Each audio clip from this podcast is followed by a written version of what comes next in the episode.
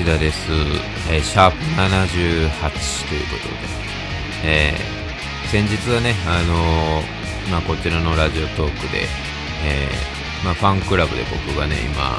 数日、まあ、エッセイみたいなね、毎日書いてるけど、これを変えるか否かどうしましょうということで、メッセージの方募集ですね、して配信しましたけど、皆さんたくさんのね、メッセージ、まあ、送っていただきましてね、まあ、こうちょっと一部無限に使ってね、あの、読んだところもあったりするんですけどもね、まあ、その辺はご了承願いたいということで、えーまあ、とりあえずでも、いろいろ送ってくださってね、ありがとうございました。まあ、まだちょっとどないするかは決めてはいないんですけどね。まあまあ、しばらくちょっと、ね、あの、まだちょっと書くので、ね、どうなるのかはお楽しみということで、はい。あのニュースが出てましたね。うん。カウボーイビバップの実写版が打ち切りだそうです。うん。僕が、えーここで2個前ぐらいのやつかな。あのー音声で入れま、あの、おすすめというか、始まりましたねっていうのしましたけど、うん。もうすごい早かったですね、打ち切りまでが。うん。よっぽど良くなかったんでしょうね。あの、こう、各言う僕もですね、結局全部は見れてないんですよ。見れてないというか、うん、もうみんなやめましたね。うん。あの、まあ、多分6話、5話か6話ぐらいまで見たんですけど、なんかその辺まで見たとき、まあ、そのね、見れへんことはないけどな、うーん、うーんって思いながらこう見てて、やっぱちょっと、あの、アニメのね、あの、原作の方を見ようと思って、あの、アニメを見出すとですね、あ、そうそう、これこれ、これやわってなって、結局アニメの方を最後まで見てしまったんですよ。うん。で、アニメの方をもう最後まで見たら、もう実写版ええわっていう気持ちになってですね。えー結局もう、僕も、だから、打ち切りに一枚ね、ちょっとこう噛んでしまってるというところはあるんですけど。うん。まあやっぱちょっとね、フェイも思ってたフェイじゃないな、フェイバレンタインというね、まあこう女性のね、キャラクターいるんですけど、あ、これはフェイじゃないな。もう一番やっぱよく似てたのが、そのアインっていう犬ね。もうアインだけはもうアニメと遜色ないぐらいアインやなという感じやったんですけどね。ちょっとまあいろいろありましたね。うん。こんな感じで。今日ちょっと久しぶりにメッセージでも読ませていただきましょうかね。はい。えーっと、ほな、森田大集合さん、森大さんですね。えー西田さん、こんばんは。えー今日はローリングストーンズのレコーディング風景と全く別のフィクション部分が交錯する映画、えー、ワンプラスワンを見てきました。1968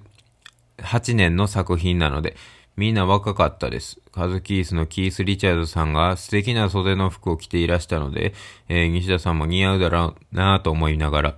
えー曲、悪魔はレムタの制作が進むにつれ、アレンジが変わっていくところなど、ヨルダンさんもこんな風に録音していらっしゃるのかなと、興味深かったです。私は本当に音楽事情に疎いのですが、このドキュメンタリー映像中にも、ブライアンさんが、えー孤立していってる様が映っていたそうです。この翌年に脱退、そして亡くなられたんですね。方向性の違い、バンド内の圧力つらい。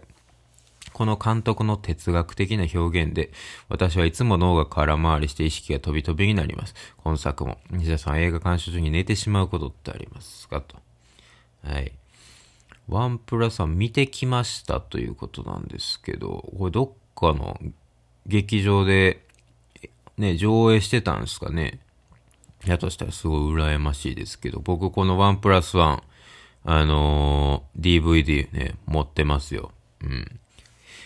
いつやったかなまあ、20代の前半ぐらいの頃に買いましたけど、それこそ僕はそのブライアン・ジョーンズ、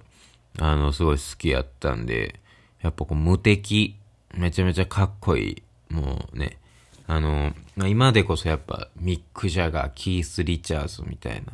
やっぱそういうね、あの、アイコンがいますけども、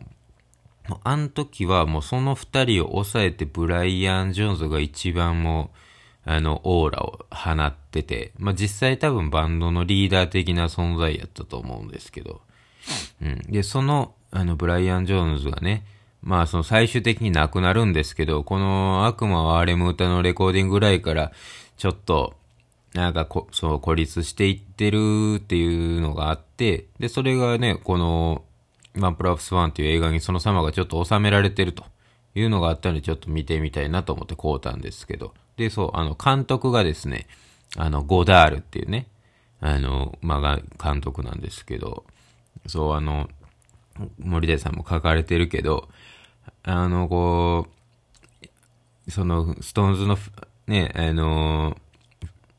レコーディング風景の間に、このフィクション部分があって書いてあるけど、このフィクション部分というか、ほんまになんかちょっと意味わからんというか、もうレコーディング風景一発で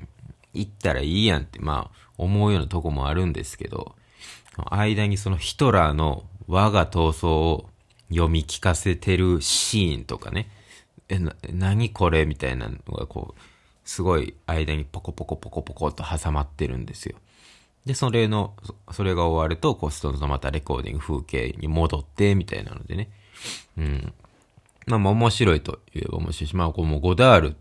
まあ、有名な作品で言ってね、キチガイピエールとかそういうのもありますけど、あんなんもでも、もう元々なんやねんっていうような映画撮るような人やから、うん、そういう意味で逆にこれがそのストーンズのね、あの、ドキュメンタリーみたいなとこもあって逆にキャッチーかなという気はするのですけど、うん。いやあの、ほんまにしっかりブライアン・ジョーンズがなんか、あの、孤立してますね。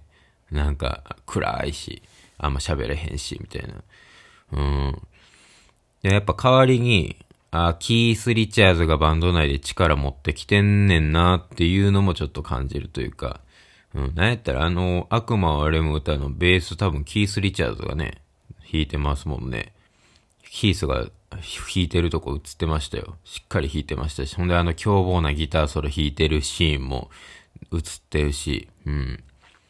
そう、あ、そう、アレンジに関しても、あのー、最終ね、あの作品になってんのは、あのー、ちょっとこう、土着的なね、コンガ的なの使ってそういう感じのレリズム作ってるんですけど、なんか最初の方はドラムで普通にビート叩いてるとこから始まってたりとかして、うん。あこうやって曲が変わってったりなとか。で、みんなであの、ちょっと呪術っぽいコーラス、コーラスというか、フーフーっていうところあるんで、あれをみんなでこう歌いながら録音してる風景とかもなんかね、こう、微笑ましいというか、いいなと。うん。そう、そういう感じなんで、まあちょっとストーンズ興味ある人、好きな人なんかは、これ絶対ね、見たら面白いと思いますよ。ワンプラスワンね。うん。まあもしくは、ゴダールの作品なんか興味出たら見てみてもいいんじゃないですかね。はい。そんな感じで、ありがとうございました。次。えー、ポイズンプリンさん、ポイプリちゃん。西田さん、こんにちは。北海道のライブいかがでしたか、えー、今自分の中で北海道が気になっているのに仕事で行けず残念でした。なぜ北海道なのかというと、私は今、新しい日本ハムの監督、新庄ビッグボスが気になってしょうがないからです。野球に詳しくないのですが、毎日新庄ビッグボスの SNS をチェックしています。今回ライブに行けずに残念だったので、来年また夜の本気ダンスが北海道でライブをされるときは、ライブにプラスして日本ハムの試合も見に行きたいと思っています。西田さんは野球観戦されたりしますか？と。うん。いや、新庄ビッグボス。ねえ、どうなるんでしょうね。すごい期待値が上がってますよね。うん。いや、やっぱりね、新庄はスターですもんね。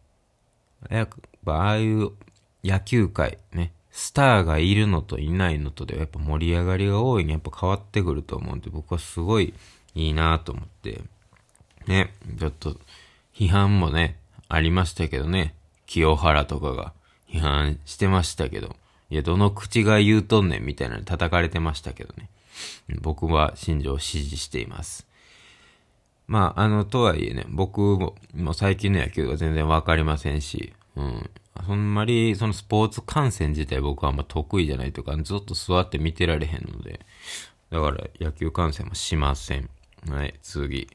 アスカさん。えー、西川さんこんばんは。世間に披露できるポップだけれども、個人的にずあずっと抱えてる悩みがあるので怒ります。今年の夏、父親の運転する車に乗っていた時、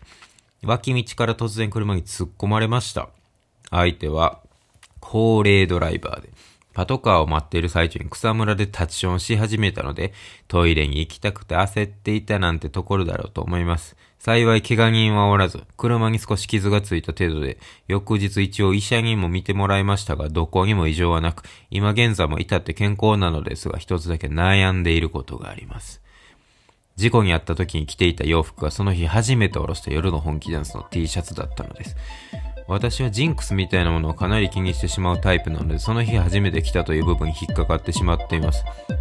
ヨルダンの T シャツであれば縁がなかったと捨ててしまうのですが、ずっと欲しかったお気に入りのグッズなので、なかなかそれができず、かといって再び着ようとするとまた不幸なことが起きるのではと怖くなり、あの日以降ずっとタンスの底にしまっています。西風さんはあまりジンクスを気にしなさそうなイメージが勝手にあるのですが、西風さんならどうされますか？いやー、災難でしたね。最近ほんまこういうね高齢ドライバーの事故なんかよう聞きますけどほんまにねもう乗ってない方も気ぃつけんとねどこで何起こるか分かりませんけどもまあ何もないということでよかったですね。いやまあこういうのもものは捉えようかな、まあ、この事故確かにその服を着て事故が起こった。それジンクスかもしれないですけどその T シャツを着たら、まあ、事故に限らず何か思わぬことが起こるという、そういうふうに考えれば、まあ、もしかしたら悪いことも起こるかもしれへんけど、思わぬいいことなんかも起こっちゃうんじゃないかなとか、そういうふうに考えたら、これ着たら今日何起こるやろってワクワクして外出れる。